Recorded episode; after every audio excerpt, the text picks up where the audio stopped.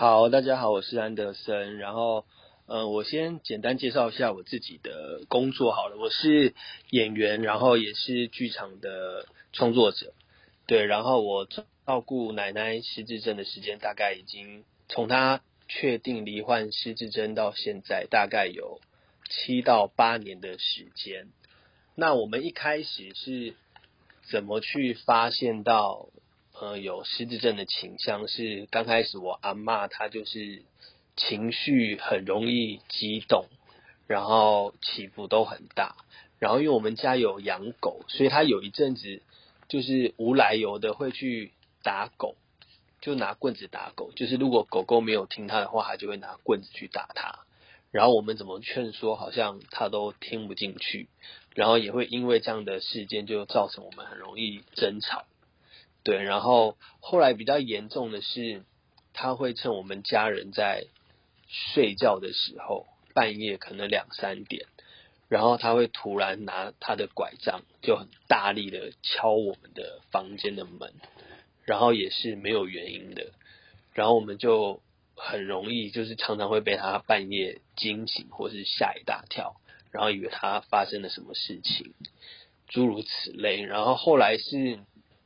觉得比较不对劲，是发现他会把他长期在服的那些慢性疾病的药物丢到垃圾桶，然后后来是被我们的呃外籍的那个外佣发现说，哎阿妈有这个行为，然后也不知道为什么他会把他的药，就是趁我们不注意的时候就把它丢到垃圾桶里面，然后就是开始有这些蛛丝马迹，那我们也那时候也没有觉得。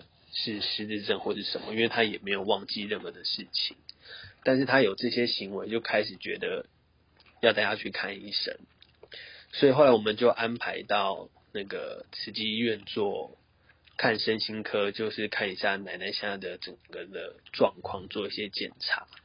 那医生的时候做一些失智的评估之后，才觉得阿妈可能是有失智症的倾向。那后来做整个失智症的评估，就确定他是有一点轻度的失智症。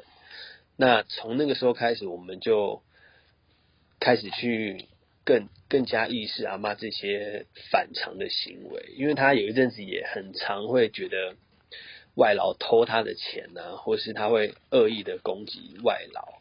然后我我印象很深刻，有一次他很很夸张，是他把家里所有的插座。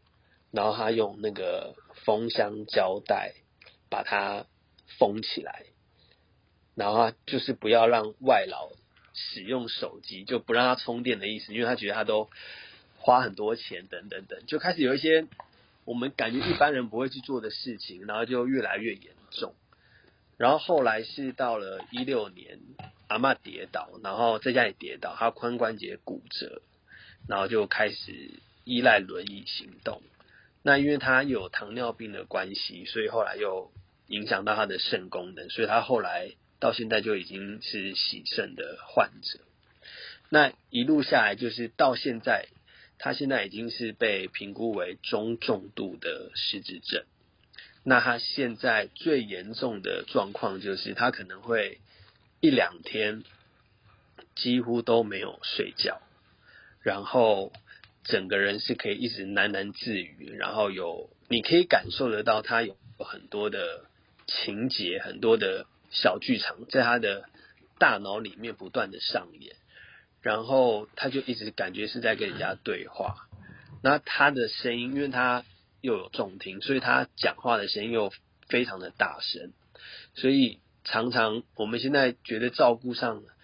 比较辛苦的地方就是他的睡眠时间是一个非常混乱的状态。那我们其实也有跟医生也都有固定回诊，也就做那个调药的动作等等。那我觉得能做的，其实我觉得医疗资源提供的也是有限。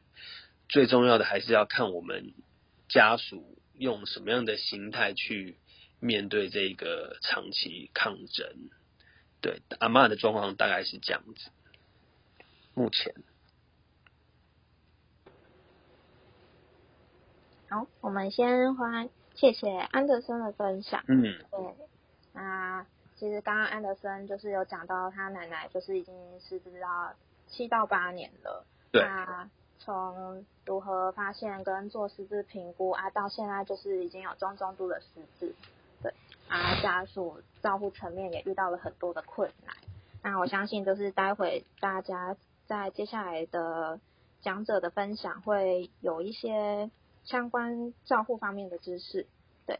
那接下来就欢迎我们肉乙护理师的分享。大家好，我是肉乙，现在是一位内科病房的护理师。多年前是个北漂工作的游子，那时候并未从事任何的护理工作，逢年过节都会返乡。家中有位高龄八十六岁的外公。某天回家留了较长的日子，才发现那时候外公已经失智了。那天回家叫了外公一声，我回来了。外公说：“好好，赶快把作业写写。”狐疑的我只能快快跟外公解释，我已经在上班了，但并未察觉有任何的异状。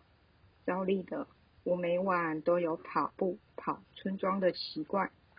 在跑跑步之前呢，都会跟外公说我要去跑步喽。外公也会回我好，早点回来。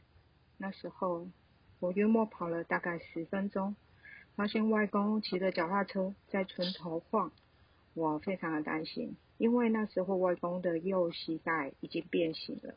他每每走路的时候，脸部都会呈现非常疼痛的表情，但他一直不肯去医院治疗。我快步的跑过去，外公突然看到我，突然大声疾呼：“你怎么就这样跑走了？你生气了吗？我跟你说对不起，对不起，对不起。”当时的我非常的震惊，非常的惊讶。想想奇怪，稍早前不是我们才正常的对话过吗？安抚了他，回到了家里。过了一些日子，外公无法起身。走路的关系，住进了医院。住院的第一晚，外公打了止痛针，舒服的睡了。睡到了半夜醒了，躁动的大声嚷嚷着：“这是哪里？这里到底是哪里？”跟他解释说：“你现在在医院里。”他试着想下床，嘴里碎念着：“美国人要打过来了，美国人要打过来，快点，快点，我们要快，赶快逃走！”但最后还是无法沟通的情况下。就把外公约束了起来，外公还是持续的嚷嚷着，只好打镇静药物，再次让他睡了。那时候医生也诊断他为失智症，在无法开刀的情形下，回到了家里。日后外公拾起他原本已经戒了二十多年的香烟，开始大量的抽了起来，偶尔哼着日本的军歌。每到下午的时候，见到人就问：“我的钱呢？我的印章呢？是不是你们把我藏起来了？到底拿到哪里去了？”常常没有钱，跑去村庄的商店买了香烟。直到我去商店买东西的时候，才知道外公欠钱的事情。结果之后呢，就变成月结了。越到后面，也常常发现外公有很多的新的跟旧的伤口，常常问外公：“您怎么受伤了呢？”他回答不出来。结果观察之后才发现，外公刷牙的时候，连冷热水该装哪一边都没有办法分辨了。吃饭的时候也变得容易呛到，变得不爱吃饭。日渐消瘦。夜晚的时候，外公常坐在房间里抽着烟，自言自语。日复一日，直到一天，外公卧倒在床上，送到医院插上了气管，撑了半年，离开了。那时的我完全不知道该怎么办，没有网络，没有实质据点，没有友善社区。我对疾病也不够了解，更不懂如何找资源。那时候只希望外公不要有意外的发生。沟通久了，也疲倦了。以上是我外公的故事分享，谢谢。好，谢谢 Royce 的护理师的分享。他自己本身是个护理师，然后又面对外公这样子突然间的失智，也束手无策，然后也不知道如何处理。那在好几年前的时候，也都没有一些失智症的一些照护的资源。那待会呢，就是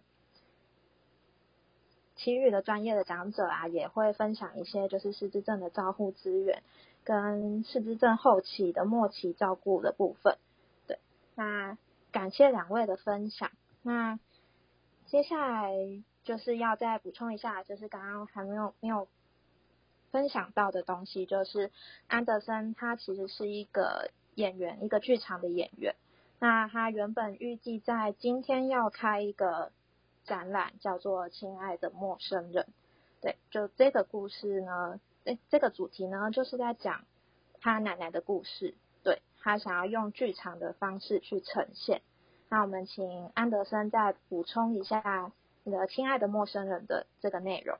好，嗯，我觉得我我比较想要再补充的东西是我们去面对照顾失智症患者，因为大部分的我们当然是以病人的状态为优先去关照，但其实我们如果真的去了解失智症，其实。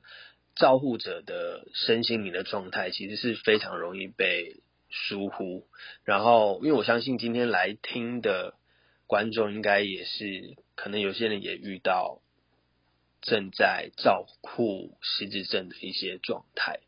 那我觉得有几个可以跟大家分享的面对这个疾病的方式，就是像我现在就是告诉自己说，其实我每天都在交一个新的朋友。所以我不会带有太多的期待在他的身上，因为阿妈的状况其实每天都很不一样，他每天上演的戏码，你都会觉得哇，这跟我从小到大认识的阿妈是完全不同的人，所以你每天其实都在面临一个未知的发生，所以真的不要有太多的期待，说哎。